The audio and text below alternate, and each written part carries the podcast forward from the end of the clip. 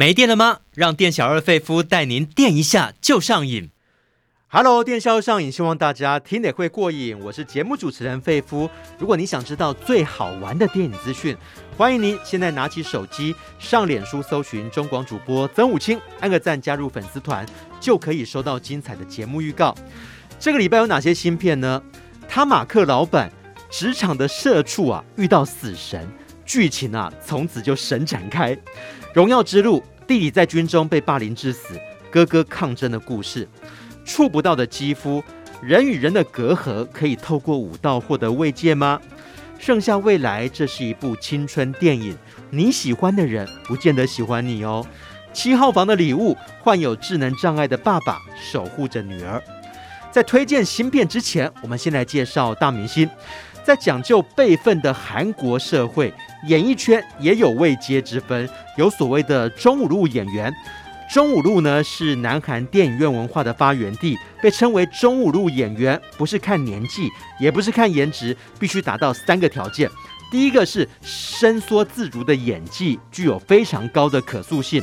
第二个呢，是有很高的票房号召力。第三个是曾经获得三大影展的百想青龙大钟，可以说难度啊非常高，等于演技跟人气都必须得到业界的肯定或者粉丝的喜爱，才能扛得起这个封号。今天要介绍这一位呢，就是这个等级的明星。想知道他是谁吗？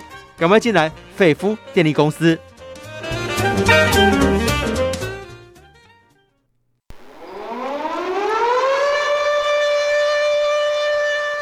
还在担心缺电危机吗？费夫电力公司给您最劲爆的电影大小事。好，今天要跟费夫一起揭开明星神秘面纱的是影评人佛洛阿德。Hello，阿德。主持人好，各位听众大家好。好，我们刚刚在开场的时候预告过，今天要介绍南韩一位中五路演员，就是他的演技好，又有人气。又曾经获得大奖的肯定，他的演技呢就好像变色龙一样，无论是正派、反派、将军、宰相、花花公子，甚至呢演起有智能障碍的爸爸，哎，跟小女孩之间的感情呢也是让人家看了、哭得一把鼻涕一把眼泪。好的，我们先来介绍一下柳成龙的明星魅力。对，他是古今皆宜，严肃搞笑、喜剧片、艺术片，他样样都可以。而且呢，最近大家应该已经被他迷得神魂颠倒了，因为他参与。哎，那个 OTT 平台上面的《异能》这部电视剧的演出，哦、本来大家以为他是男二或男三，没想到他居然把他演成了男一。嗯、呃，对，那这位已经五十几岁的，应该说以照以前的标准，就是一个欧吉桑。对，可长相也不是很帅气呀。是，可是他。嗯，却是用他的演技来征服了大家。没有错，五十二岁的柳成龙，他已经出道三十七年。他最初的时候不是演电视剧或者电影演员哦，反而是常年在舞台剧生根。因为在舞台剧累积了十八年的实力啊，虽然这个实力哦真的是非常非常的一个强大，可以说是演什么像什么。对。嗯而且上周虽然那部异能的电视剧就完结篇，不管大家对结局呀、啊、是不是满意，相信很多人都被他在电视剧中饰演的那位憨厚有再生能力的九龙浦给迷住了。对，好，因为他在里面呢，呃，虽然面对的那种黑社会或者是强大的那些异能者，他都无所畏惧。然后，因为他，呃，你你怎么攻击他，他的伤口。都会马上的痊愈，他拥有了再生能力。可是像他有这么强大能力的人，但是他却是一个路痴，他经常的迷路，然后找不到路，然后找不到路的时候，然后受到了兄弟的背叛的时候，对他好像也是会流下眼泪，就是一个爱哭鬼，然后对老婆跟女儿都非常的专情。当你问他。呃，你想要知道我的过去究竟发生了什么事？为何会沦落到哎现在这样的状况的时候，他很体贴的说：“你一定有你的理由。”哇，对，然后帅哥我觉得不重要，这样才是好的。对，那而且柳成龙本人呢，是一个你加入他的 IG，他就会给你点赞。还会给你爱心的，这么暖心呐、啊！而且他有说是他本人点的，哇！那再加上他手非常的巧，他非常会 DIY，他平常喜欢的说纸雕，他还会自己做皮包，还会陶艺，还会自己当木工做椅子。哇！天哪，真的是好男人的代表。谈到柳成龙，有几个关键字，首先就是炸鸡，因为他在喜剧电影《机不可失》呢就伪装卖炸鸡嘛，然后到近期呢备受瞩目的异能。他的开炸鸡店。对，好像他还有一部还没上映的作品是《炸鸡块》啊。他明年上映的电视剧叫《炸鸡块》，由机不可失的导演再度跟他一起。难怪网友戏称他根本就是炸鸡专门户。对，而且这个炸鸡块剧情还蛮特别，是神秘的机器会把人变成炸鸡块哦。哎呦，这么残忍啊！他的女儿变成了炸鸡块，因此他要拯救他的女儿。你大家有没有觉得看这个剧情大纲就非常好笑，让我们期待。在明年可以看到他再度加入了炸鸡宇宙。对，柳成龙的关键字还有千万影帝。如果我们描述的更精准。还有人说是四千万影帝，这个四千万不是片酬，它指的是观影人次。想要达到这个千万，诶，如果在台湾的市场哦，你放在台湾市场，等于说两个人就有一个人看过这个电影哦。那目前柳成龙的电影呢，从《双面君王》、《七号房的礼物》、《机不可失》到《明良怒海交锋》。都达到这个条件呢，那七号房的礼物更是写下它的预算成本是最低的，但是收益率却是最高的一步哦。所以说粉丝对他的电影是很买单的。对，嗯、而且他不但有这个票房的号召力，对，他的眼界也深获肯定。像嗯这一周。哎，就是中秋节档期，为何要上这个让大家会看了会哭的电影《七号房的礼物》，也是他的代表作。啊、那他也让他获得了大钟奖的最佳男主角奖。他在里面呢是演一个西瓜皮头的弱智的父亲，对，然后智商大概只有六岁，然后跟女儿相依为命，没想到。却被人家呃判了冤狱，因此而遭逢了死刑。而且他还涉及的是什么幼童的奸杀案？这个呃死者还是。警察局长的女儿啊，对，因此必须要赶快破案，所以弱智的父亲就被诬赖。哦、那嗯、呃，一般这样的剧情，其实我们也不是没看过，但韩国电影就有能力把它跟其他类型的电影结合在一起。然后他进入监狱以后，因为还没有那么快执行死刑嘛，对，于是他就到了第七号房。嗯、没想到在第七号房里面的监狱里面，又产生了一种温馨的监狱风云。七号房里面。其他的狱友其实来历也很吓人哎，有走私犯，有诈骗犯，也有通奸犯、恐吓犯，结果都被他的单纯给感动了。对，本来他们是想要欺凌他，后来被他的那种虽然是很弱智，但是他非常的善良而感动，哦、最后还要让他跟女儿在执行死刑前见最后一面。可是有办法把女儿给偷渡进来，也太厉害了吧？对啊，所以这部片子啊，就是哎。真的就是让大家看了又哭又笑，而且最后会，哎，就是克制不住了哈。哦、这部电影呢，已经在台湾曾经上映过很多次了，这次中秋节又再度上映，我相信应该也是赶上了异能的风潮了。嗯，哎、嗯，他真的很厉害哦。除了这个七号房的礼物之外，在早期的电影，比方说《欺人太甚》里头，他又摇身一变成为花花公子，里面的林秀晶是女主角。在众人的眼中，就好像是美娇娘，像天使一般的存在。可是，在丈夫的眼中啊，她其实是一个野蛮人妻，非常的刁蛮，非常任性，每天啰嗦的不停哦，骂这骂那，全世界好像都跟她作对一样。那丈夫就想要离婚啊，所以他就想到一个理由，他想要重金礼聘一个花花公子来诱惑，好让这个妻子呢主动提出离婚。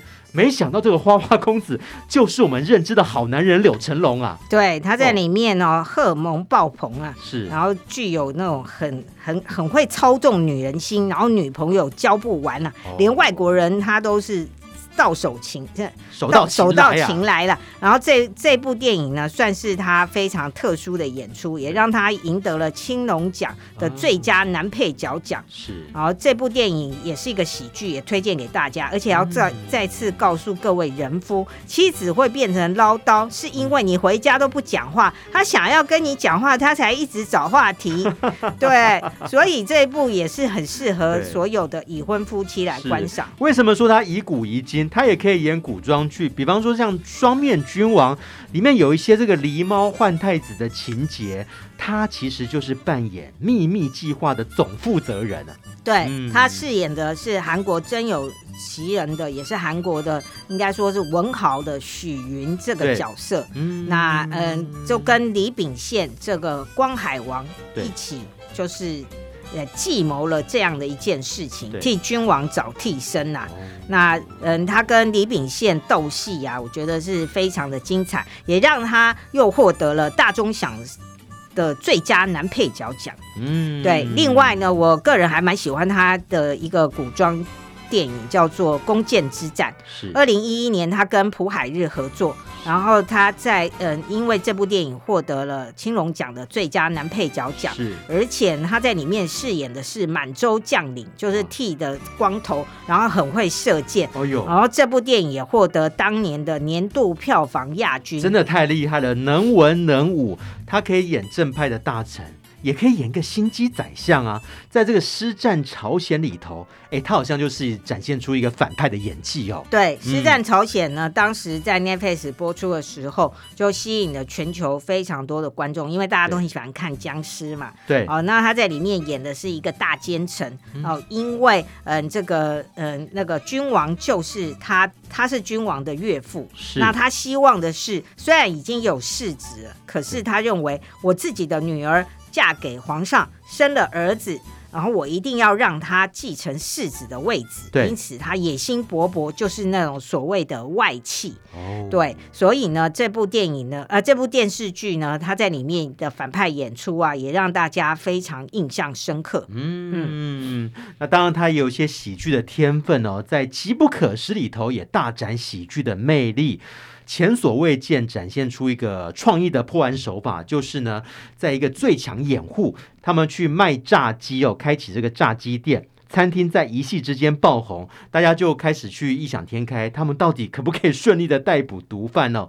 他有一些代表作，其实也还不错，像《人生真美丽》的故事，阿德来来介绍一下好了。对，《人生真美丽》是一部音乐结合歌舞的电影，对、嗯，那也发挥了嗯，这柳成龙当时因为他年轻的时候二十几岁就长得像四十几岁，所以他没办法在电视剧里当男主角，但是他在舞台剧里面呢、啊、就有非常多歌舞的发挥。对，然后这次这部。这个电影里面，他演的是这种被生活压力呀、啊，然后搞到就是他对于夫妻呀、啊、的生活就是很厌倦，然后但是知道老婆就是连金雅所饰演的，就是即将嗯就得了绝症这样子。然后，嗯，他就决定要陪老婆去实现他人生最后的愿望。嗯，好，所以也回顾了他那他们当年是怎么样认识的，里面有穿插了韩国呃七零年代到呃现在的一些当年流行的流行歌曲。嗯，好，所以这个。跟故事啊，其实也是非常的动人的，而且在这里大家可以看到柳成龙的歌舞才华。嗯嗯，所以我们讨论到现在哦，跟大家介绍到现在，所以真的柳成龙，你说他是帅哥吗？也不是那种男神级的一个颜值哦，但是真的就是南韩的中五路的演员代表人物之一哦，观众也喜欢，然后又有演技的实力，又曾经获得大奖的肯定。嗯、对。而且呢，嗯，他更厉害的是，嗯，可能在明良那个怒海交锋里面，他可以演日本将军，然后跳到弓箭之战的时候，他又可以演满洲将领，好，因为他的外形跟长相，哈，有时候也蛮有那种外国的风味的。哦然后最近他正在拍亚马逊活命水这部电影，然后是由机不可失的编剧，然后所以大家可以期待他们的那喜剧风格，他将。饰演的是国家射箭队教练，是。然后遇见了有拥有神之箭术的原住民，他要如何让这些原住民学会射箭，嗯、呃，学会很好的射箭技巧，然后可以去参加奥运，哦、参加世界锦标赛。你大家听到这有没有觉得这个剧情就听起来就非常好笑？而且本片还会有三名巴西演员参与。哦，嗯、好，这个礼拜如果你想重温柳成龙感人肺腑的演技，也可以锁定七号房的礼物。那除了七号房的礼物，这个礼拜还有哪些的新片要推荐给大家？不要错过哦。我们先休息一下，马上回来。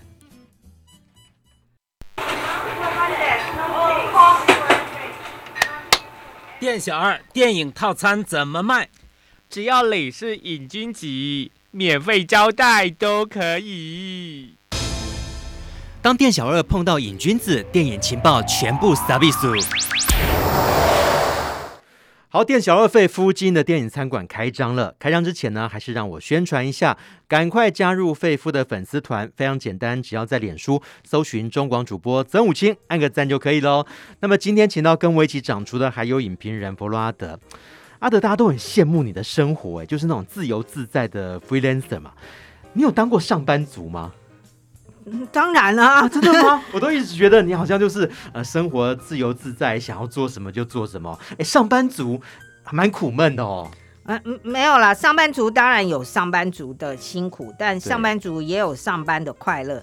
然后本片就呈现了这样子的一种状况。他马克老板在讲一个职场社畜的故事，这个马克就是卢广仲饰演的哦。哎，他的职场的生活怎么样？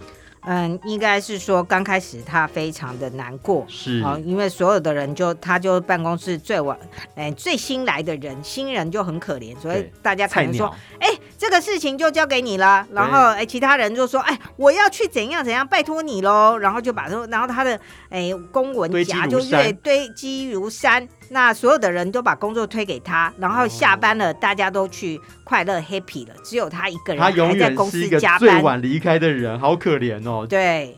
真的是社畜。对，那公司里面也有旺福小明演的马屁精，什么事都不会做，但是就是会拍老板的马屁。这种人最讨厌。对，那也会有，嗯、呃，就是各式各样的上班族，哦、你会出现在我们可能大家去看这部电影都会发现，哎，那些人好像很像我的哪一个同事，哪一个同事又是怎么样？哦、然后也有没有实力，但是只有颜值跟胸部的那种花瓶的同事、嗯、等等。的，那他这里面比较有趣的就是说，他有一天在办公室又是很辛苦的加班，这时候出现了黄轩所饰演的死神。啊，死神，他不是那个类似精灵的角色，他是死神。对，他就告诉他，哦、呃，那个根据记载呢，对，你今天就会在办公室里面过劳死。哦哦。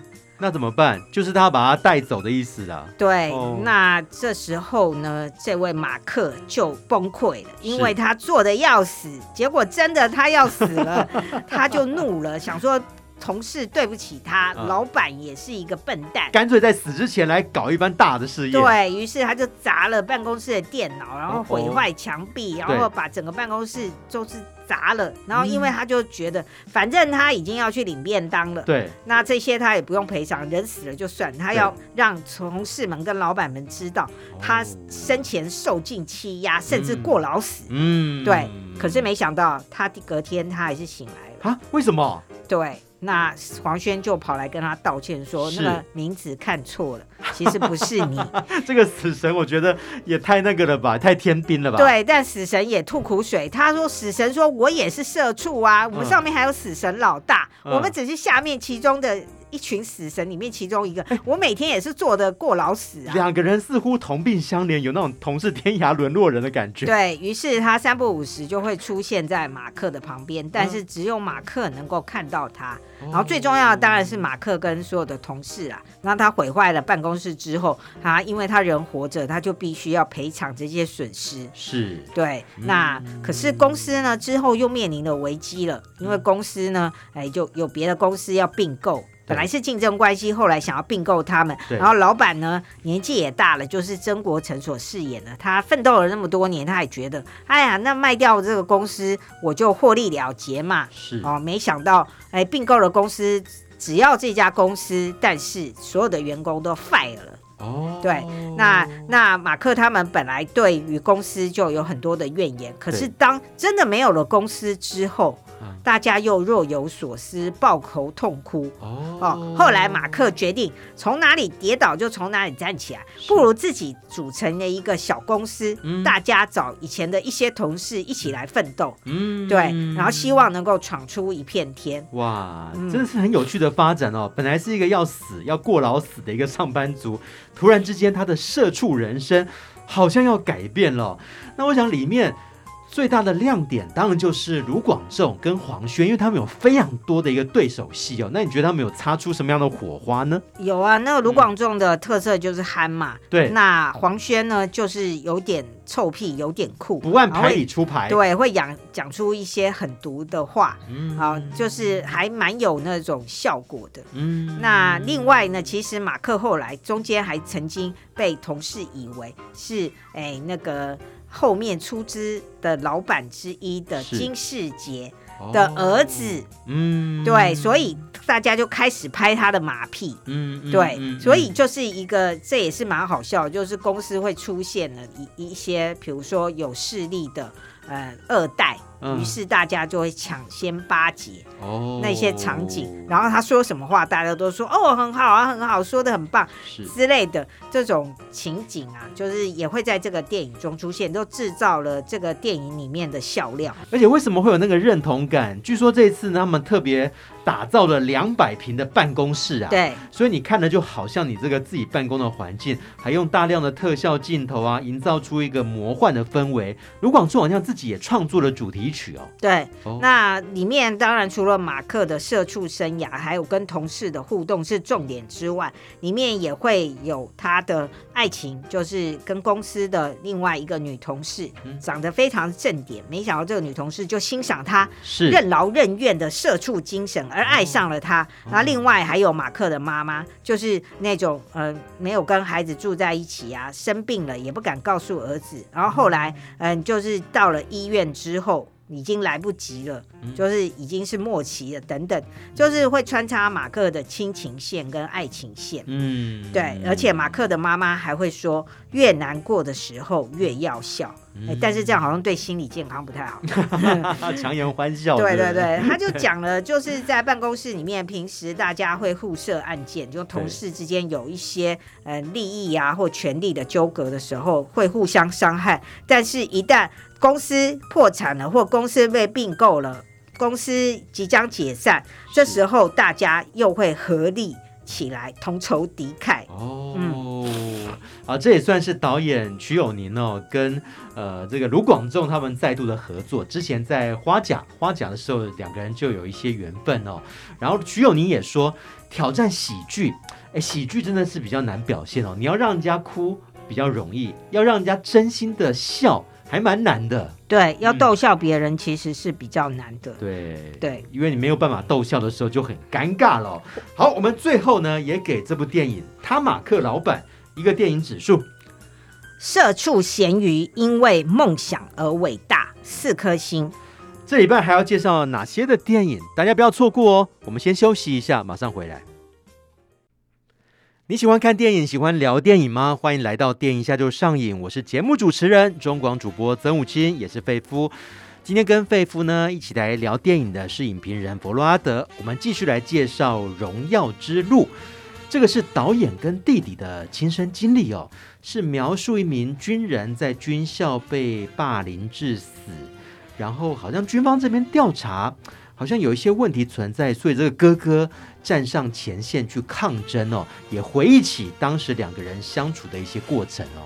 对，嗯，其实这是描述两兄弟，嗯，他们非常悲情的故事。怎么说呢？那就是导演呢，就是他以这部电影来纪念他英年早逝的弟弟。所以剧情的一开始，其实我们可以看到，就是他们小时候在阿尔及利亚，哦、爸爸呃，身为军人的爸爸在教他们两个游泳。对，好，因为那时候还有第三个呃，还有第三个孩子，妈妈正在怀孕中。嗯，那所以爸爸就是带他们去。爸爸会很严厉吗？呃，爸爸其实跟他们的感情是蛮好的，蛮好的。哦，当然这个游泳就是一个关键哦。对，我们两个男主角都会游泳，是。所以当后来，嗯、呃，那个法国军方说你弟弟到底会不会游泳？好、嗯哦，就是因为他弟弟就是在出任务的时候，在呃不知道那所谓的河或者是湖里面，对。然后嗯、呃，那当时就是有人说，哎。他是淹死的，其实不是，他是被霸凌而死的。霸凌而死。对，那至于真相是什么？导演跟我们大家也不知道当时的场景是什么，嗯、然后他就是在描述他们在阿尔及利亚本来过着还蛮幸福的生活，可是幸福的生活充满了危机，为什么呢？是外在的，因为阿尔及利亚非常的动荡，嗯、时不时有反抗军，嗯，好，连他爸爸即使是军人，都有时候都会有生命危险，嗯、而且妈妈都看到两个儿子，两个儿子在玩的时候，居然在。玩说，哎，我拿玩具枪打死你！因为路上就是天天都有这种事，嗯、所以妈妈决心要移民法国。可是爸爸却持反对意见，因为爸爸认为我是阿尔及利亚的军人，嗯，我不想离开我的家乡，到了法国我能干什么呢？嗯、所以爸妈就决裂，而且后来还为了。护照，爸爸想要把孩子的护照抢走，让妈妈不能带走孩子。于、哦、于是呢，跟两个孩子发生了冲突。妈妈看的是整个小孩的未来，她觉得这个国家。战乱频仍哦，就是实在太不安全了。对，生命稍受威胁。好、嗯，于是妈妈就带了他们，后来呃，不在在爸爸的反对之下，还是把孩子带到了法国。哦、那这部电影没有演他们在法国的青少年时期，接下来我们就看到他们已经是青年了。嗯、然后，但是这时候导演所饰演的这个哥哥，好，也许是童年跟父亲后来决裂的心理危机，也也是阿尔及利亚人在法国。虽然他们拿到了法国的呃公民，可是事实上他们在法国还是被歧视、被白人所歧视的族群。对，他们只能穿着呃，就是呃那个嗯，他们的足球明星好的那个那个 T 恤，然后觉得自己可能是法国的一份子。嗯、可是事实上，嗯、呃，即使席丹是棒，嗯、呃，是足球明星，但整个法国对阿尔及利亚移民还是很不友善。法国相较来讲。应该算是比较开放的国家，那虽然种族多元，但是他们对于移民还是带有一些歧视啊。对，一定是有的。哦、对，那嗯、呃，那嗯、呃，那就所以我们的那那时候就是我们的这个男主角，嗯、也就是哥哥，他就是在法国的社会觉得自己还是受到白人的歧视，于是他就变成一个好像。无所事事的这种，就过着这样子没有目标的生活。这好像也是现在移民可能会面临到的困境哦。对，嗯、但是弟弟从小就认为我要像爸爸一样成为勇敢的军人。哦，对，然后于是弟弟的成绩也很好，弟弟念完了大学，甚至弟弟还跑来台湾念台大的硕士。哦、那嗯、呃，弟弟的人生的目标非常的明确。然后这部电影有一段就是还蛮重要的情节，就是哥哥就是。这些年来，就是青年之后，弟弟觉得哥哥这样子哈，就是等于是社会的问题呀、啊。是，然后人生很茫然，不知道干嘛，嗯、然后有有点疏远，然后他就特地从法国来到呃这个台北，然后来跟弟弟共度一个假期。哦，所以两个人弟弟的目标比较明确，哥哥的人生反而是浑浑噩噩。对，因为弟、哦、哥哥认为在在法国这种白人至上的世界，我再怎么努力。也没有用，嗯、对之类的，也许有是有这种想法，嗯、所以这部电影就是描述他们等于是成年之后有一段可以长期相处的时光，就是在台北。是，那他来到台北以后，弟弟就带他去夜市啊，甚至带呃他们会去中正纪念堂啊，甚至还到了新店的一条河。是，然后弟弟还又跳下水去游泳。哎，各位看，这就是关键，嗯、他真的会游泳，嗯、所以他不可能是。嗯，就是自己死掉。那后来发生这个霸凌的事件，嗯、哥哥可以接受吗？当然不可以啊！所以他们在法国就进行了抗议，嗯、而且，呃，那个，嗯，国防部，法国的国防部说，你弟弟不是在海外战死的，是，然后那不是战死的人不能够进入国家军人公墓。哦，对。所以呢，只能葬在别的地方，嗯，然后等等的，就引起他们的愤慨。而且他们说，你们为什么不严惩那几个对我弟弟霸凌的军校生，还让他们继续只是记过，还可以继续在那边念书？嗯，然后他记得弟弟在台湾告诉他的，我想要成为法国第一位中东裔的将军，嗯，因为弟弟。嗯，他的头脑很好嘛，他都念到硕士，对，然后他再加入法国的圣希尔军校，就是圣希尔军校，就是当年戴高乐所念的军校，是，是号称是法国将军的摇篮，嗯，就是你念了这个顶尖的军校，你将来成为将军的可能性非常的高。嗯，那他既然有学历，然后有硕士学历，又有体能，然后长相也不错，他认为他将来一定可以突破这个种族的这种藩篱，可以成为，而且他是法国人啊，对，他。认为他可以，可是没想到军中的那些他的同才可不想要让他变成将军，哦、所以他们在嗯，就是新生训练的时候就设计了霸凌他，嗯、让他死亡这样子，真的好恶劣哦。嗯，那后来呢？哥哥也不断的去抗争，也开始去回忆之前跟弟弟。两个人相处的一些小故事哦，对，而且最重要就是在台湾的那段时光，嗯、虽然兄弟有吵架，甚至有打架，然后但是，嗯，就是也度过了一段就是很美好的时光，甚至他们还一起在顶楼看到跨年一零一的烟火。嗯，对。那你觉得片名为什么要取《荣耀之路》呢？嗯，其实他本来的片名是为了国家，对，哈，因为他一直问弟弟，他很不屑问弟弟说：“你你愿意为法国去阿富汗或者是。去叙利亚杀人吗？”他说：“为了国家，为了法国，我愿意。嗯”对，可是，哎，国家居然在他服役的时候，对，让他丧失了性命，这是一个非常讽刺的一种对比，嗯、而且应该是说他弟弟想要踏上荣耀之路，可是。他在路的起头就哎、嗯嗯嗯、被莫名的谋杀了。嗯嗯，好，我们最后也给《荣耀之路》一个电影指数吧。纠葛的兄弟情谊四颗星。嗯，好，接下来我们要介绍是一部日本片《触不到的肌肤》，好像在讲这个跳舞的故事哦。人跟人好像都有一些隔阂存在，能否透过舞蹈？因为舞蹈感觉就有一些肢体上面的碰触嘛。能够得到慰藉吗？来讲一下里面的一些这些主角的故事好了。啊、哦，但他们因为是触不到肌肤，所以他们这些高中生啊，参加这个舞团，嗯、这个老师的指导也很妙。他叫他们一起跳双人舞，但绝对不能够碰触到对方，不能够碰到，这要怎么跳舞啊？就是双方就是隔着这些空气，然后两个人就很近。看似很近，但是绝对不能接触，也不能碰到。对，哇，那这个舞就很奇怪，但也就是导演冰口龙介，这是他早期的作品，那以前没有在台湾上映过。是，那当然大家也知道，冰口龙介现在等于是日本电影的希望了，对，因为他继是枝裕和之后，他居然嗯、呃、年纪轻轻就已经拿下了大满贯，就是包括欧洲的三大影展以及奥斯卡。最佳国际影片，他都已经在这几年内，他都拿到了。是，那当然像《偶然与想象》啦，在车上啊这些片，甚至他最近才刚刚在坎城影展夺奖的《邪恶根本不存在》哦，我讲错了，是威尼斯影展，他拿到了评审团大奖的《邪恶根本不存在》。那这些片都是他比较成熟的作品。那这位，嗯、呃，这部触不到的肌肤是他比较早期的电影。那也有比较青涩的痕迹，嗯、但是依旧可以看到冰口龙介他所想要传达的意志，嗯、就是人与人之间，我们有时候看似很近，对。然后却触不到对方，其实很遥远。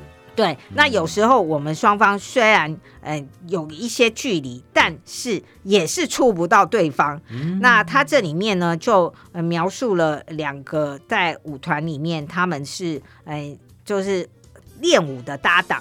嗯、哦，那彼此之间呢，好像有一点点暧昧的情愫。那究竟是谁暗恋了谁？大家就可以看电影。嗯、那这里面呢，他们呃平常一起练舞，但嗯、呃、彼此之间呢又有一个女生是前一个呃是其中一个人的前女友。对对，那这个前女友为什么要跟哎其中一个主角分手？那又为什么还是要一直来看他们？有时候在户外排舞，嗯、然后哎，这些都是一些青少年之间的感情纠葛。不过当然后面还会发生了一个命案，嗯、究竟命案的凶手是谁？嗯、然后配合这两个人这种呃暧昧，像是接近又有距离的触不到肌肤的舞蹈，嗯、然后所以导演在里面安排了非常多的暗喻，嗯、然后很多故事究竟就。例如像凶手是谁，其实最后也没有明说。但是如果你仔细的去看他埋下的这些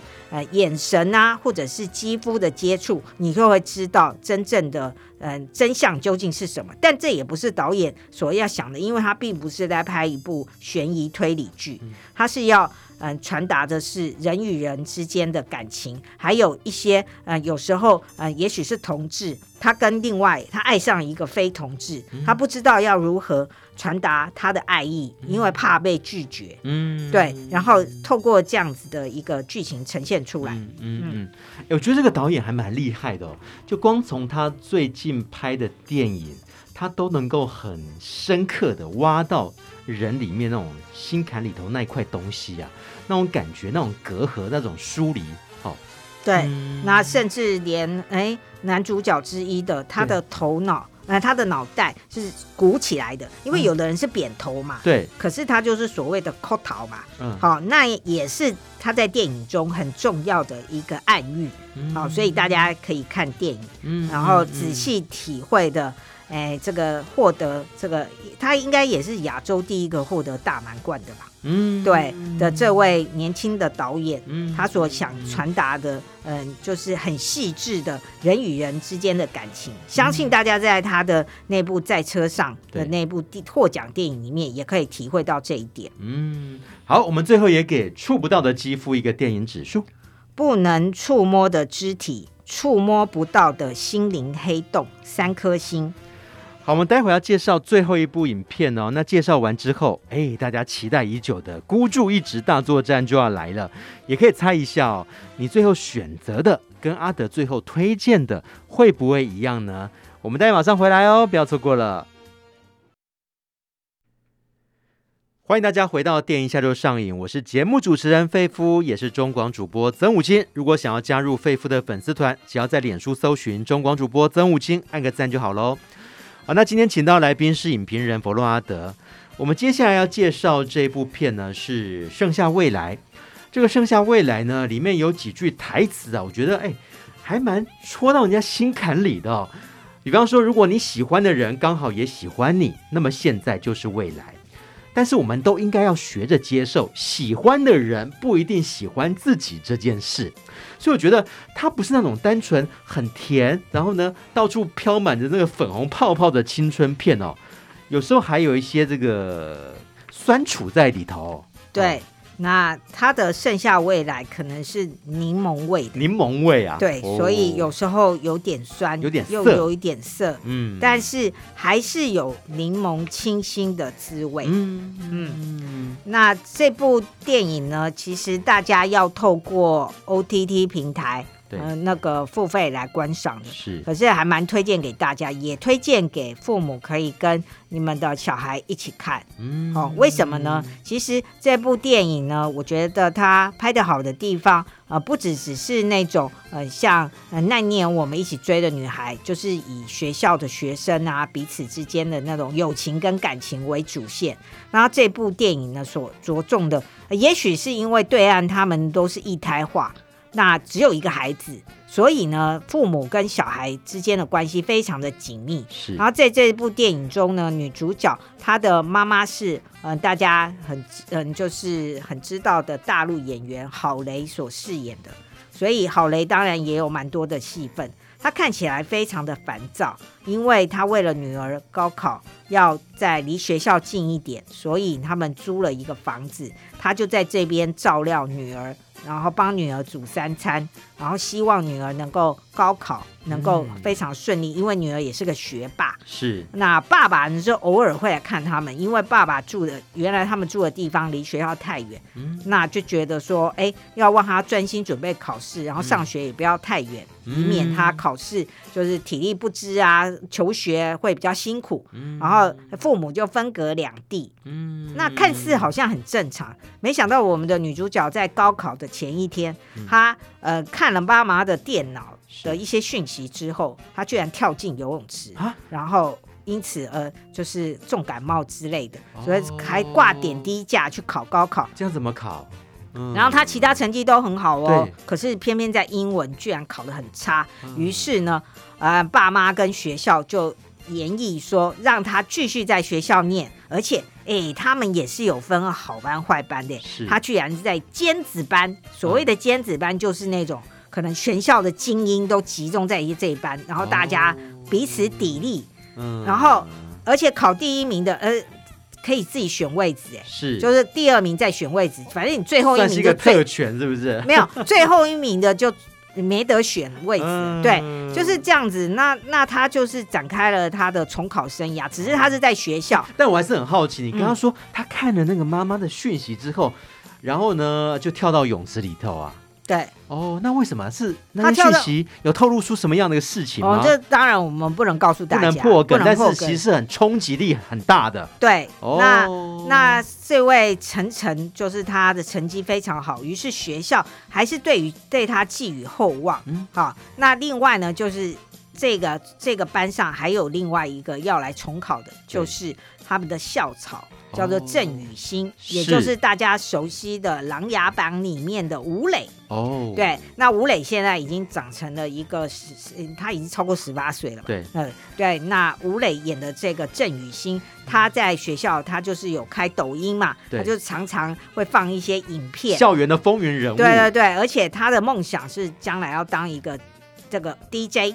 哦，就是在那边放音乐的 DJ，嗯、然后他很喜欢电子音乐等等的，嗯、那等等的，他就是会放那些影片。然后因为他长得高又长得帅，所以校园里面有非常多的女生喜欢他。哦，哦，但是晨晨他后来就是进入这个重考的阶段，妈妈常常就会跟他发生一些争执啊，什么什么的之类。他就告诉妈妈说：“我告诉你们，我高考考不好是因为我失恋了。”哦，失恋了。其实他是在说谎。哦，对，故意骗妈妈。对对对，然后妈妈就说：“啊，你自恋了。”就大家就想说：“你你恋爱的是谁？”原来他就只好乱讲，说是那个郑雨欣。嗯，对，于是呢，学校就开始盯紧他们。哎，现在是最后阶段，你们两个不要再谈恋爱了。对。可是后来没想到，郝雷这个妈就很劲爆，本来是阻止，后来她干脆到学校的食堂跟郑雨欣兴师问罪啊，没有跟晨晨见面，他说。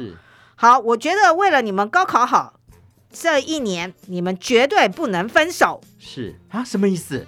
不是说要在一起，是绝对不能分手。因为感情稳定，才不会那个女儿上次考试失常，就是因为失恋嘛。哦。那如果没分手，感情稳定，这一年感情稳定，双方都可以好好的读书。如果吵分手，不就又影响心情吗？如果失恋就吃不下饭。更不用说要念书了。对对对，所以我觉得这部戏也是蛮劲爆的。这蛮特别，这个妈妈。对对对，妈妈就说：“你答应我，嗯、千万不能分手。”是。对，这一年绝对不能分手，要专心，嗯、两个人还可以一起读书，要专心拼、嗯、拼这个高考。嗯。对，等等。当然，在这个过程中，我们要发现，哎，妈妈郝蕾的秘密究竟是什么？嗯然后一个孩子为什么会失常？然后郑雨欣又藏有什么的秘密？嗯，对，所以到最后，其实我觉得这是一个青春剧，但也是一个亲情剧。嗯，嗯，那里面一些台词哦，为什么有那么经典呢？包括很多网友都把它截录出来。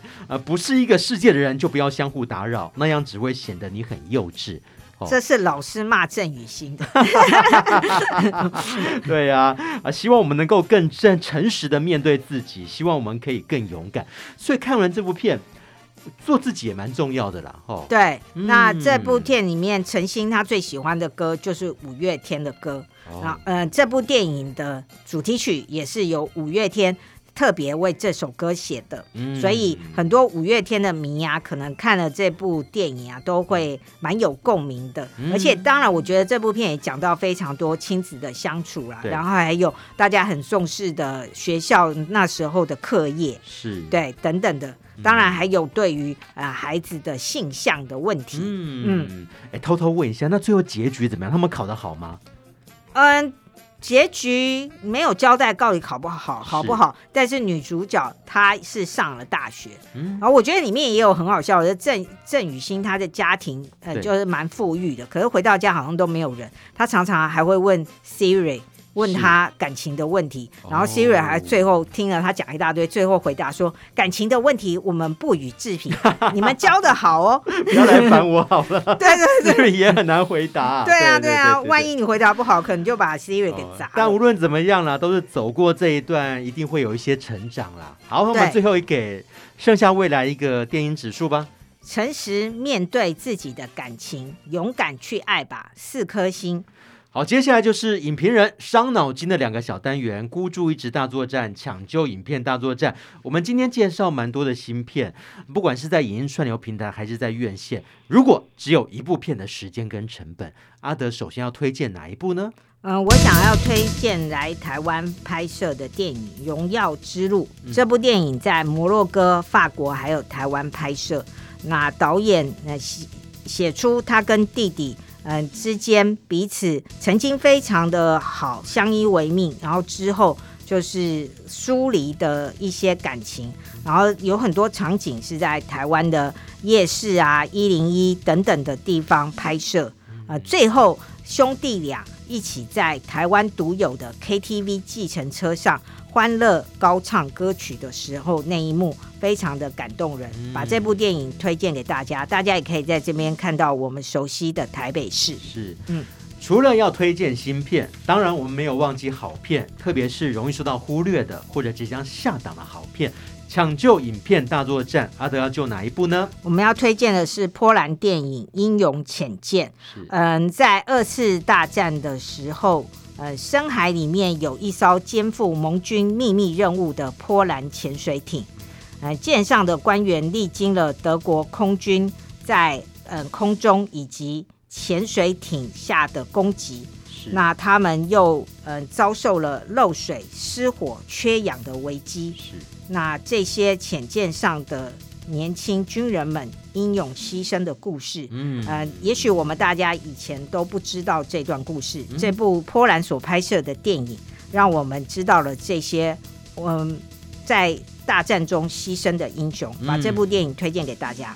因为时间的关系，只能够跟影评人伯洛阿德聊到这边喽。也希望下次阿德来到节目上，推荐更多的好电影。谢谢大家。节目最后还是推荐大家，赶快加入肺夫的粉丝团，很简单，在脸书搜寻中广主播曾武钦，按个赞就可以了。电一下就上瘾，在周末的时候，中广新闻网首播。如果你听得不过瘾，想要重听，想要补听，赶快来到播客，赶快来到 YouTube 补课，只要搜寻“电一下就上瘾”，这个“瘾”呢是电影的“瘾”，也拜托大家看完听完之后呢，帮我们分享出去哦。我是节目主持人肺夫，下礼拜再见了，拜拜。